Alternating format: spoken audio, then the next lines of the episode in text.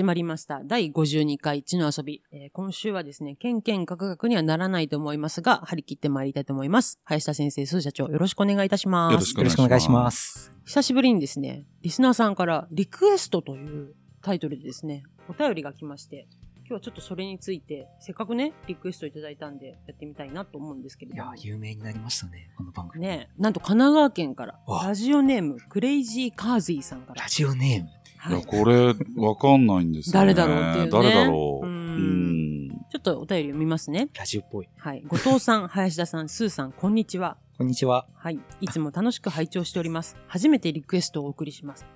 皆さんは今この瞬間に考えていることはどこからやってくると思いますか？日々の生活で外からの刺激がインプットとなり、それが脳内で形成される素粒子的な何かなのか、または我々は仮想世界に生きる住人で、それを操作している何者かがいるのかなど、いろいろ考え始めたらキリがないですが、皆さんの考えをぜひお聞かせください。よろしくお願いしますと。いやー、深いですね。なかなかちょっとこう壮大な、なんかこ土う、哲学ですね。スーさんの世界に行きそうな、そうなの宇宙僕の世界そうな感じでね、なんか。これ、その、素粒子的な、まあ、うんインプットされて、うん。えっと、脳に伝わるのは電気信号ですよね。ニューロンってやつですか？まあ、電気信号で動いているというふうに言われて、あ、ちなみにせ、別に生物はそんなに、あの、わかりませんけど理系はスーさん担当 そうよ。ここで頑張んないとプレゼンス上がんないよそうだ。よ、確かにそうだよ。いや、そうですね。これ、い一旦その物理的な解釈って、ど、どういう？まあ、あの、物、えっ、と、まあ、それこそこう、瞬間的な急に現象としてあわあわし、てるけど大丈夫ですか、いや、じゃあ例えばよ、バチンって私がスーさんを叩きました。うんたら痛いと思うっていう、これは？どういう仕組み？例えば今手叩かれましたよね。はい。手にセン叩いてないけどね。手に、手にセンサーがあるわけですよね。はいはい。で、そのセンサーが、うん。その刺激を、うんあの、神経回路っていうんうんう電気回路を通って、うん電気信号として、うん。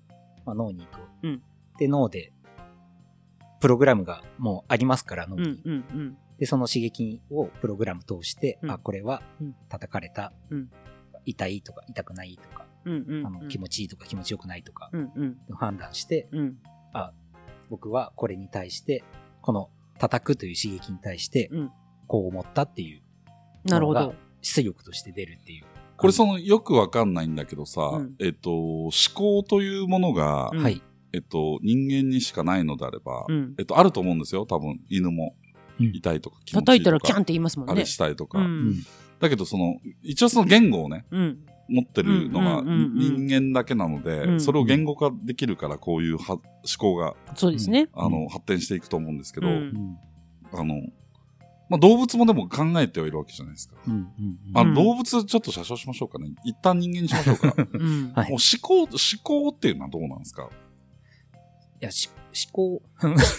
えっと、例えばですね、はいえっと、今手叩いて電気信号で痛いとかっていう感情が来るっていうのは、そうわかるんです。はいうんえっと、今日後藤さんに手を叩かれて痛かったっていう日記が、う。うんんえー100年後に見つかりましたと。うんうんスーさんの日記が。うん。うんで、それを読んだ人が、うん。おな、100年前に後藤っていう乱暴なものだ。でこ、この思考の伝達っていうのは電気信号じゃないじゃないですか。うん。うん。うん。文字によって。移転してるでしょ？時を経てるでしょ？これはどう考えればいいんですか？うーん、なんだろう、まあ、電気信号かどうかっていうところは。あんまり重要じゃないような気がするので、うん。まあ、要は、その、日記っていう、えー記録媒体にうん。記録された情報ですよね。うん。で、それ、あの、まあ、脳みそにもそういう記録媒体みたいのはあって、まあ、それが、あの、紙に物理的に記記されたものか、脳みそなのかっていう違いはあると思うんですけど、うんまあ、結局、その、記された記憶媒体を目っていう入力デバイスで、うん。あの、その100年後の人は見たわけですよね。うん。見て、まあ、言語っていう情、あの、自分がわかる情、プログラム言語で書いてありますから、うん。それを目っていうインプット機関使って、まあ、結局電気信号を伝わって、うん。脳みそで解析されて、うん。あの、それが、まあ、自分の世界の中に表現されるっていう。うん。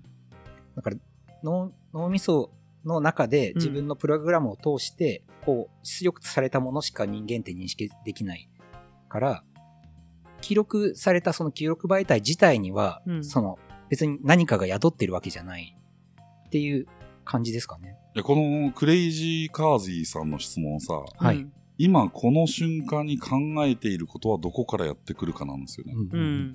で、えっと、どれぐらいだろう人間がしそういう思考しだすの ?4 歳ぐらい ?3、4歳ぐらいかなそうですね。まあ、3歳ぐらいで喋る子は喋りますしね。2歳でも喋る子は喋るよね。うんで、その、考えて喋るわけでしょ？うんうん。パーンって。うん。で、まあ、我々はもう40近い、うん。40前後うんですけど、うんまあ、考えて喋るじゃないですか。うん。これに差はあるの？ないのこれは、あの、まあ、先日、どこ、どこだっけ？運命のところで話したかもしれないんですけど、うん。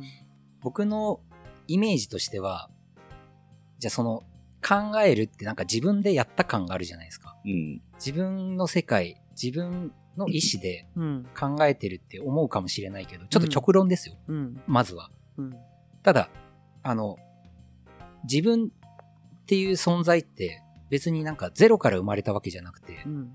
今までのこう、環境がうんいろいろ積み重なっていって自分っていうものが発生して、うん。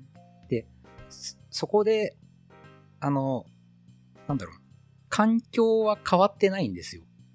で、基本的にその自分っていうものからゼロから発生したものっていうのは、まあ、物理的な観点でいくとないんですよね。で、どこから発生したかって言ったら、やっぱり人間の知覚できるところで言ったら、まあ、運命のところでも言ったかもしれないですけど、ビッグバン。うん。そこで発生したっていうものがもう全てで、うんで、そこが、それが、まあ、いろんな複雑な、あの、過程を辿って、最終的に自分の思考っていうのを、そのこう、流れの中で、うん。あの、発生している。まあ、そういう見方をすると、本当にそれは自分の思考なのかとか、まあ、そういう極端な話にもなるかもしれない。ただつま、り自分の思考なんてものはないってこと？んないっていうふうに、まあ、そういうふうに捉えれば極端にうん。極端に捉えればそうなるかな。でこの宇宙がもし一つしかない、うん。もうこの宇宙っていうものが存在の全てだっていうふうに捉えると、ますますそういう要素を帯びてくる。うん。で、もし、その、例えばこの質問の中にも書いてますけど、あの、この宇宙っていうもの以外に何か存在があって、それがその我々、質問にそんなの書いてたっけ？いや、だからあれでしょ？コントロールされてるからそういうこと、そうそういうこと。ううんん。で、その、その宇宙以外の存在っていうのは我々にはどうあがいても知覚できない神みたいな。神みたいなやつですね。ああ、でも私幼稚園の頃それ考えてたな。で、そこが、もし我々の宇宙に対して何か介入できることがあるのだとすると、うん。あの、宇宙外の人が自分に自我っていう、本当に自分だけのものをインプットするってことができるかもしれない。我々はその誰かの手のひらの上で転がっとるっていう話ですね。うん。操り人形え、でも自我っていう思考すらさ、うん。今我々の思考の中で生み出したものだから、はいうん自我をインプットするっていうことすらさ、もうコントロールされてんじゃないの？そうそうそう。だから、そう、そっち、あの、あくまでやっぱり、だから自分、本当の、本当の自分ってないんじゃないかっていう。うんところはあり得る。そうすると、うん答えは大自然ですみたいな話。宇宙ってなる宇じゃないですか、や宙ですっってぱり。話。我々の、あの、思考はうん宇宙から来ると。はい。もう、もう、今こういう風に考えることは決まっていたみたいなね。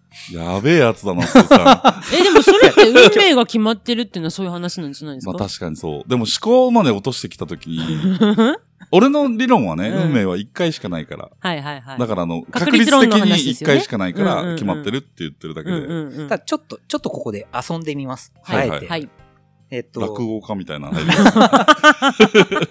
まあ、例えばそういう、まあ、物理、物理の世界では、うんあの、初期条件っていうのと、うん。要は最初、一番最初っていうのがどこかっていうのをうん。規定して、うんはいそこの状態がどうだったのかはい。うんっていうのが決まっている。っうん。ていうのと、あと、境界条件。あの、はいはい。例えばさっきの話で言うと、宇宙はい。の、こう、輪郭があると。輪郭、輪郭があると。うん。大体100キロ以内とかそういうこと？それ、そっから先っていうのはゼロだ。うん何にもない。ゼロっていうか無ですよ無、ね。うんうん無っていう境界条件と、ビッグバンっていう初期条件うん。があると、うん。その後の話っていうのは全部方程式で決まってしまうみたいなね。はいはい。そういう、うん始めと終わりがあるからね。うんうんうんいいろいろはしょって説明するとそういう原則があるんですけど、うんうん。で、これをじゃあ実際あの、例えば天気予報とかうんっていうのは、あの、そういうことを利用してうん。予報してるわけです。うん。で、えっと、ただ実際こう人類が、あの、じゃあ計算するってなった時に、そう簡単に先のことってわからないんですね。うん。で、あの、その時に、あの、ちょっと頑張って説明しますけれども、はいあの、まあ、基本的に、えっと、今こうだから、あの、自然っていうのはこういう法則になってるので、今こうなので、こういう法則にのっとったら、次こうなるだろう。まあ、これが、しいわゆるシミュレーションってやつですね。うん。うん。で、これを、まあ今コンピューターとかでやってるわけですけど、うん、なかなか、あの、今こうだから、こういう法則にのっとると、こうだっていうふうに、あの、計算しても、なかなか実際と合わないんです。うん。それはやっぱ微妙な、あの、エラー、まあ、うん数値、数値、す数値なんとかっていう、まあ、のバグみたいのがあるってことですよね。バグっていうか、あの、それがもう、何人、人類の科学の限界というか、うん。まあそういう、あの、まあ量子力学的なうん表現としたら量子力学的な、そういうどうしても越えられない壁みたいのがあって、なかなかそのままだと、あの、正しい未来っていうのを計算できるはずなのに、うまくできないんですマ。クローリン展開が必要になるってことですね。ちょっと違うけど。違う？で、その時にうん、どうするのかっていうと、うん。あの、い、一回、あの、とりあえずやっつけで未来を予測してみると。うん。で、その結果を使って、うんもう一回、繰り返し、あの、未来がこうなったとしたら、現在こうだから、もう一回この法則に当てはめると、あの、もしかしたら未来ってこうなるんじゃない？で、最初に出た結果とちょっと変わってくるんですね。で、これを何回か繰り返すと、あの、より正しい、うんあの、未来の話、例えば、じゃあ天気予報で言ったら、本当は明日雨が降る。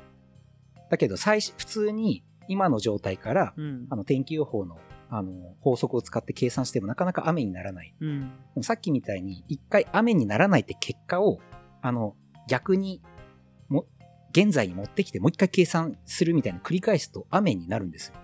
うん。あの最初言った、今、今こうだから、それだから、その、例えばそれが AI だとしたらさ、はい。人間の脳も同じことをやって予測してるってことですよね。そう、だからそう、そうなってくると、あの、もし、要は、未来があ、未来が今にフィードバックされていて、それでまた、あの、結果が変わってくるみたいなことが、実際の現象でも、あの、真理として起きてるのだとすると、ちょっとここは、あの、すべてが神に決められてるとも言い難いかもねっていう。そう、だからその理論で言うとさ、さっき思考は、自分の思考というのはないとしたじゃないですか。はい。で、その時にね、うんえっと、あり得る話としては、はい。こう、宇宙からね、はまあ、まさに降りてきたってやつですよね。はいひらめきうんうんうんひらめきという観点で、うんあのー我々45歳の、ぼ今僕今年45になるんです。まだ44ですけど、はい。44の林田が今まで読んできた本、はい。うん映画とか音楽とか、会ってきた人との話とかをいろいろな総合して、はい。あ、これについてはこうだと思う。うんで、これ宇宙の流れで実は決まってるんですっていうはい仮定をするとすると、はい。そんな経験が何もないうん10歳のうん児童が同じことをひらめく可能性っていうのはあるわけじゃん。そうですね。そうなの？はい。え、じゃあ、何なの勉強って？出た。勉強なんてしなくていいじゃんってなる ねそうなっちゃうよ。うんそれはそのポテンシャルがある10歳の選ばれし子にこれ、与えられし運命なんじゃないですか？あとは、ちょっとあんまり、えっ、と、詳しくないので、言いすぎるとボロが出ちゃいますけど、たえっ、と、非、非線形 とか、カオス理論とかっていうのがそっちに近いのかもしれないんですけど、うんあの、そう。例えばもう全く同じ経験をした人だったら同じ風になるんじゃないか、みたいな、あの、理論はい。があるとして、う。うんん。ただその、世の中って、あの、1たす1は2みたいな簡単な式だけで成り立ってなくて、うん。あの、確かにそれ、あの、さっきの主義条件、境界条件みたいのが完全にはっきりすればわかるとはいえ、うん。完全にはっきりしてることも少なくて、うん。はっきりしてても、その、最初、その条件がうん。ちょっとでも変わるうんと結果に莫大な影響を与えるみたいな、そんな状態もあるんですね。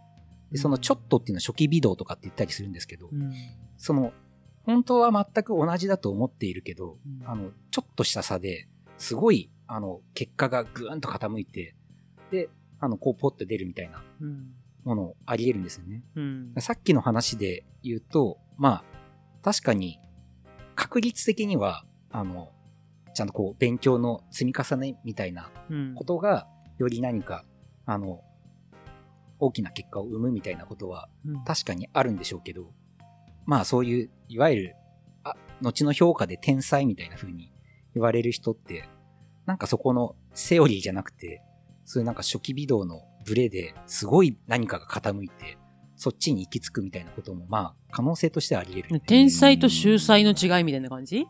まあそれもその中身の方程式っていうのは、もう人間、まだ現代の科学ではそこをしあのモデル化できてないから、じゃあなんか変な話だけどさ、すごいひらめきを持った人っていうのはやっぱ神と対話する能力がある人っていいの？神と対話何の勉強もしてないけど、うん。こうぼんやりしてたらさ、うん。ビビッと降りてきてさ、よし、これ、このビジネスが当たるぜ、つってやったら大当たりですみたいな話なの？いや、それちょっとわかんないですけど。えなんかちょっと違う気がするよね、それは。なんかそれは、えっ、と、言語化能力の問題なんじゃないかなと私は逆に思いますけどね。言語化能力？うん。その降りてきたって言うじゃないですか。うんでも多分降りてくるんじゃなくて、実はちゃんと考えてるんだけど、その間を説明できない。もしくは説明がめんどくさい。あ、でもアインシュタインの相対性理論とかそうだよね。彼、その E イコール MC 事情っていうのは作ったけど、うん証明できなかったんだよね。あれ、後の人が証明してるでしょ？まあ、そう、ちょっとアインシュタインさんの場合がどうだったかは忘れましたけど、うんまあ、そういうことは多いですよね。あの、仮説だけ立てて、完全にえーなんかでもない証明するのは後の人。なんか、私企画とかコピー考えるのって風呂場が多いんですよ。固まるのが。水の近いところみたいなの、なんかトイレとかいう人もいますけど、私風呂場が多いんですよ。ただ降りてきたとは思わないんですよね。やっぱりこう、いろいろ考えた上で、多分なんか水に何か安らぎを求めるのかわかんないですけど、ひらめくの？多分でも、ひらめいたっていうような天才的な話ではないです。やっぱりこう、読んだ本何が降りてくるの？固まるって感じです。どっちかって言ったら。こうえ自分のも、こう収集した情報だったりとか、仮説だったりとかっていうのを固めた上で、あ、だったらこのコピーでいこうっていうまでの、一旦ザーッと自分の中に入れたものを、あの、整理するのが多分私はフロンなんですよね。うーん、なるほど。で、なんかなんとなく風呂場で、いや、よしっつって、なんか決まるみたいなのは過去に何度もありますけど。風呂場以外じゃ決まらないの？あ、夢の中でね、決まったみたいなのありますね。で、企画書までできてると思って起きたらできてなかったっていうのは結構ありますけど。その夢は俺もよく見る。そうです。原稿書いたと思ったら書いてなかったパターンでしょ あの、まああ今夜出しますって原稿、今夜出しますって後藤編集長に言って、もう早3日が経とうとしてるんですけどそうですね。もはや今このことは何も話言わない。してるのはまだその夢の続きなんじゃないかって思ってますけど。いやいや、起きてるよ。今みんな起きてるよ。な、何が夢で、さそうは、夢の定義も難しいですよね。な、なぜこの今が夢じゃないと言でもなんかえるのかとか。それ言い出したらさ、あーなんか犯罪も認められるみたいになっちゃうよね。なんか。要は、あの、どちらにしろ今、人が知覚しているのっていうのは、うん。あの、脳みその処理が通って脳みそがこう、あの、感じている情報でしかなくて、それはでも夢も一緒で、うん。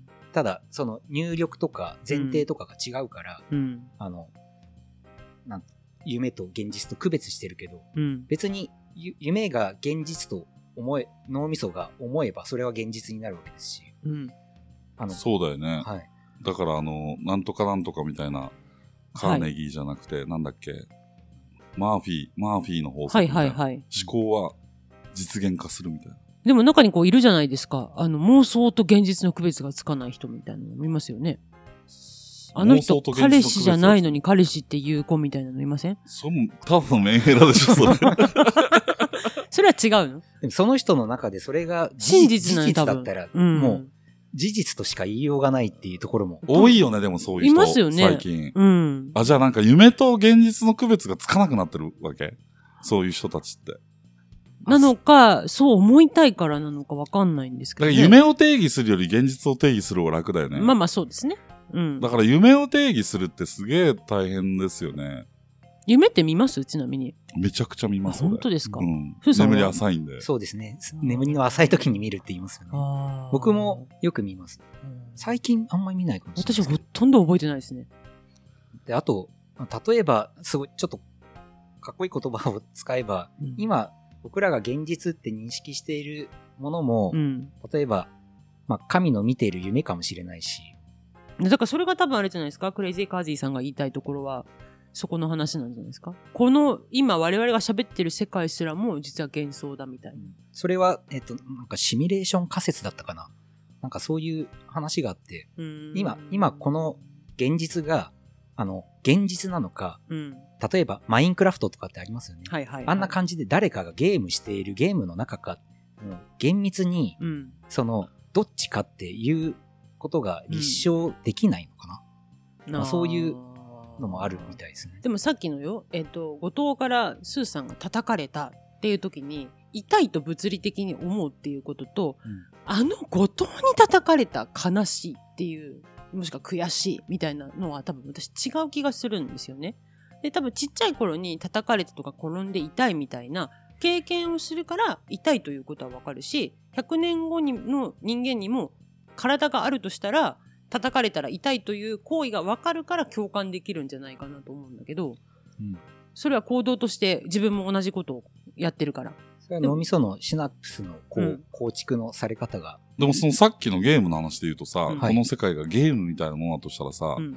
まあ、例えばドラゴンクエストとかやっててね、はいはいははいい。こう、街の人に話を聞くと、うんはい街の人はすこのセリフしか言わないようにはい決まってるから、まあそうですね。それしか言わないじゃん。はい。一見みんな生きてんだけど、うん生きてないよね、うん。あくまでプログラミングされた。ことしか決められたことしか言わないもん。でもその人間は思考があるじゃん。うん。万人に。う。うんんだから、それはちょっと違うんじゃないの？思考っていう範囲で考えるっていうプログラミングをされてるかもしれない。だからそのパターンが何個かあるもしかしたら、だ人間、今の人間には知覚できないけど、もっと、なんかその、えー神の世界ではうんいろんな表現方法とかうんがあるかもしれないけど、人間に与えられたのは思考っていう行為しかないってこと？っていう考え方もできる。なるほど。そうすると、最終的にはあれだね。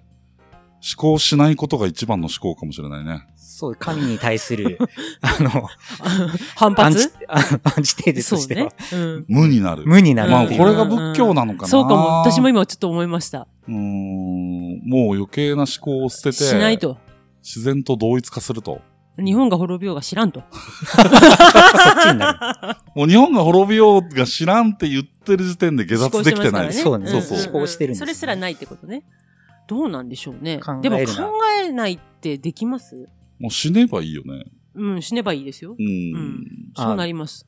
まあ、その、生きる死ぬみたいな話でいくと、え例えば、ちょっとまた少し、あの、ベースとなる学問が違いますけど、生物学の中で、生物って何ですかっていう議論があるらしいんです。生きているもの。いや、意外と、えっと、こうだったら生物っていうのが、うん。実はちゃんとまだ定義できていないっていう話があるらしいんです。そうなの？うん。じゃあ、あの、ウイルスは生物なんですかっていう話があったりする。生物でしょただ、ウイルスは、その、いわゆる DNA 持ってないんですよね。あーで、もし、その DNA を持っている、それをもとにプログラムされた動きをするっていうのが生物の定義だとすると、ウイルスは生物えじゃないんです。ウイルスは DNA あるんじゃないの？ウイルスは、いや、DNA がなかったと思うんですよ。だってコロナウイルスだってね、某国が DNA いじって、ばらままいたって言ってる陰謀論もあるじゃないですか。うん。そこから陰謀論なの？RNA メッセンジャーってそういうそうそう、ことなんじゃ RNA って DNA 型じゃないの？RNA っていうのはなんだっけなんなんとかかんとかって DNA とまた違ったと思うんですけ違うど。すいません、ちょっと正確には忘れましたけど、あの、ウイルスといわゆる、あの、細胞を持っている生物は明確に何かが違くて、うん。で、そこをあの考えると、ウイルスは生物じゃないんじゃないのっていうところから、ただ、うんなんか、あの、ウイルスも生きようとしているし、うんそれを考えると生物だよね。わかった。ちょっとスーさんのその話面白くないから元に戻すけど。あの、要はさ、こうん思考はどこから来るのかっていう質問なのね。そうですね。で、えっと、パッて思いつくことって、うん。今さ、例えば、この質問に対してのトークをしましょうって決めてるから我々はこのトークしてるけど、そうですね。そういうの何も決まってない時に、うん。ふって思いつくことあるじゃん。ありますね。これはなんでなんだろう？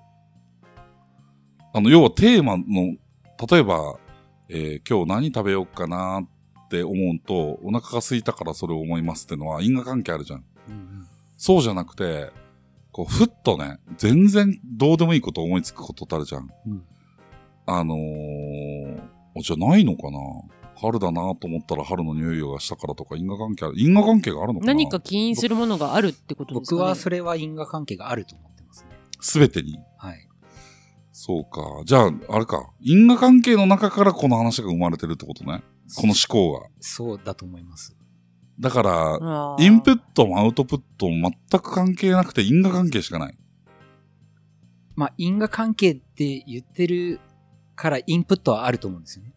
あ、なるほど、なるほど。はい。だからでも、同じ道歩いててもさ、それはもう極端な話、その今感じてる気温とか、あの風とか、今なんか口の中の味覚とか、今視界に映ってるものとか、うん。プラス今の脳みその状態っていうのがインプットで、じゃあちょっとね、うん。俺質問します、スーさんに。はい。今この瞬間、最も因果関係がなさそうなことを思い浮かんで、浮かべてください。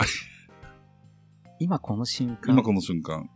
最も因果関係がなさそうなもの。うん。何を思い浮かべました？メキシコ湾の下の方にいる、あの、微生物が今、細胞分裂してるかしてないかえ。それはどこから来たの？因果関係がないっていうインプットああ、因果関係がないという因果関係があったんね。ああ。っていうインププットから僕のなんかの回路が動いたんじゃないかな。それがメキシコ湾の微生物。やっぱスーさん変わっとうね。で、その背景には、うんあの、ちらっと、あの、浮かんだのがエルニーニョです。あの、要、は、風が吹けば桶は儲かる的はいはないバタフライ効果的なやつですか？うん。あれの背景があって、うん多分、それが働いたから、向こうの方の、あの、海の様子が出てきた。あ、パッとエルニーニョが思いついたのね。そうですね。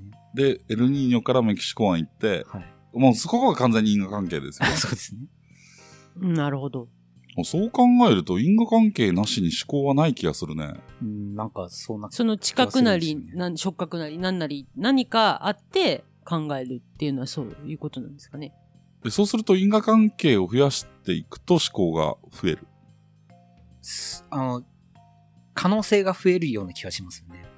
まあだって道歩いてても春だなって思う人もいれば思わない人もいるわけですよね。きっかけをたくさん持っているっていうことが、うんうんあの、可能性、あそれは、まあ、いわゆる学問、いわゆる知識って言われてるようなうん。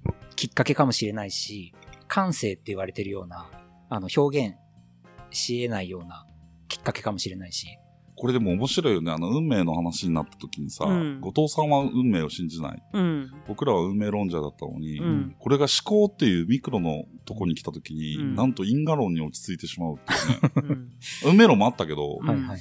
運命論がね、あの、腑に落ちなかったです。ほら。じゃじゃ思考はよ。思考はね。人生の運命というものがあるとしたら、うん運命論じゃなんだけど、ううんん。人の思考はどこから来るのかって言われた時に、運命論はね、面白くないんだよね、なんか。うん誰かに操作されてる感がありますよね。うんすごく、すごく面白あだから、くない。だから私嫌だっていう話なんですよ。決まってるって言われたら。人生はそうだと思うの。俺はうん。一回しかないから。人生はねう。ん。うん。でも多分微妙に変わってくるんじゃないって思いますけどね。いろいろいろ不自由な世の中、自分の思考ぐらいは、あの、自由でいたいっていうのは、やっぱりすごく、え、そうするとさ、思考が自由であるっていうことも、あ成り立たないじゃん。そうですね。さっきの僕の話だけで言うと成り立たないです。なんか、いろんなことを知れば知るほどに思い悩むみたいなところよね。え、じゃあ自由って本当にあるのかな？そう。そうなってくる。やべえね、これ。え、今、林田さんは自分は自由だと思います俺は自由だと思う。うん。で私も多分自由だと思ってるんですそうやねけど。なん、どういうこと？自由やろ。もうあまりに自由すぎて仕事すんなって僕らが止めるぐらい自由じゃないですか。そうそう、自由という名のもとに仕事をゴリゴリするっていうね。ただなんか自分の思考が不自由なんじゃないかって思うと、うん自由になろうとする努力はすると思うんですね。やっぱ嫌だから。だから、そそれで、そのなんか、自分の中で、あの、でも江戸時代のさ、その死の交渉で縛られて、うんうん5人組で縛られてたうん人たちってさ、うんうんあの、自由になりたいと思ってないんだよね。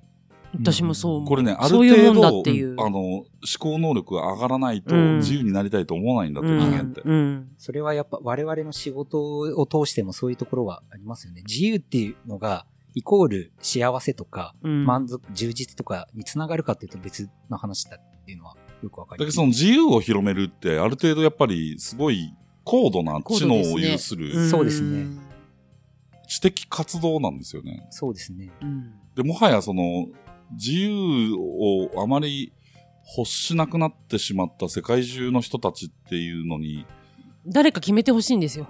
思考能力の低下を感じるよね。私すっごい感じます。これがなんだっけ、エイリッヒ・フロムがはい。自由からの闘争っていう本を書いてるんですけど、だかはい楽なんでしょうね。考えないでいい方が。ら俺らはやっぱりうん豚とかうん牛とかみたいになっちゃうのかね、これ。犬みたいにね。犬みたいに。うんそれがその格差を作ろうとしてたっていう話でしょ？そ前回のね。う。そうそうそうそう。っていうことなのかなと。やっぱだから結局人類ってそこを、あの、行ったり来たりしてるのかもしれないなと。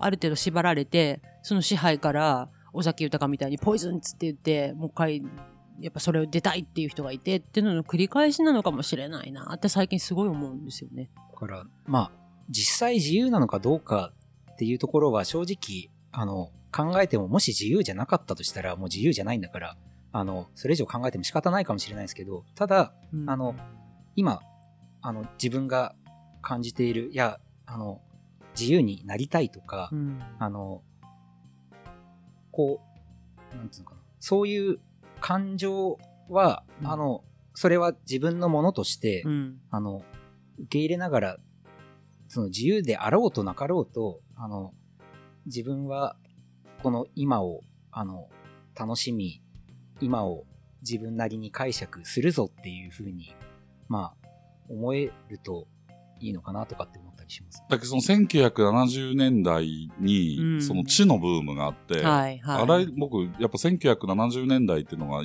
世界中で、世界史的にもそうですね。一番すごい時代だと思うんだけど、うんあの時に自由だとか個人主義だとかいろんな思想が出てきて、うんそっから50年経って、うんえー人類は家畜化されていますと。ええでこれも大きな神の意志でね。うんで、この家畜化された世界をね、うんネオが降りてきてね、はい。マトリックスの世界に。はいはいはい。そしてこう解放するんだと。うん神がお前らを家畜化しようとしているっていう、まさに気づけみたいな。気づけみたいなうんうんうんうんね。でもそれすらもプログラムされてるとしたらね、うん。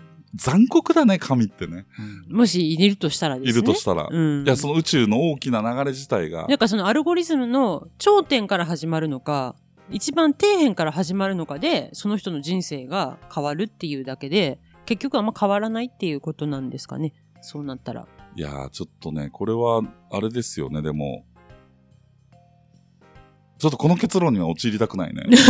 ただ、まあ、あの、例えば生物学的に見ても進化していったのっていうのは、いわゆるバグみたいなものがキーワードになってたりするから、この宇宙が完璧である、あの、っていうことも立証できてないわけですよ。だからそのバグっていうものがあって、うん、それがその神に、うん、あの、通ずる一つのツールとして、それがその完全に支配されていない、うんあの、ものとして存在し得ると思えば、だからやっぱさ、あれじゃない？この知の遊びも含めてですけど、俺たちの役割っていうのはさうん、バグを増やしていくことじゃない、あ、そうですね。社会的な。はい。だからもうその、ねえ、歯車としてさ、あの生産性高めるために頑張る人はさ、もうそ、もう必要なくて、必要なくてっていうか、みんながそうなりたいと思ってる。うん、うん。あの、公務員が安定してるからなりたいって、まだ今の若い人たちはそうそういうの思ってる人多いでしょ、ういん。や、もう、そのプログラミングされたね、うん。あの、メタバースの世界に生きる人たちはそれでよくて、その中でバグをいくつ作っていくかが、うん、うん。まあこの世界が面白くあり続けるかどうかの分。岐点のような気がしますね。そうですね。うん。だから知の遊びには予定調和はございませんと。いうことですね。じゃあバグ作りましょう。ね毎回毎回何かしらちょっと物議を醸しつつ。バグをき、バグに気づき、バグを救い上げると。あ、でもやりたいことはそそしてこかもね。ね、世の中に見つかってバグが修正されていくわけですよね。ここにバグがあったっつって。バグは修正されるじゃあ俺らバグは地下に潜って、地下、地下バグとして、うん。そうね。うんバグに自我が芽生えれば、それに対抗できる可能性があるんで。でもそれがさ、やっぱさ、思考の結果のものなんじゃないの？やっぱり。本当にそうなのって考えないと、バグかどうかもわかんないですもんね。まあ、とりあえずあの、カージーさんへの回答としては、はい。俺たちはバグであり続けるということで、はい。はい。それが一旦のそうですね回。答とはいいうところですね。はい。ということで、今回も予定通り34分の壁を越えてしまいましたので、この辺りで終わりにしたいと思います。第52回は、今この瞬間に考えていることはどこからやってくるのかというテーマでお届けしました。ありがとうございました。ありがとうございました。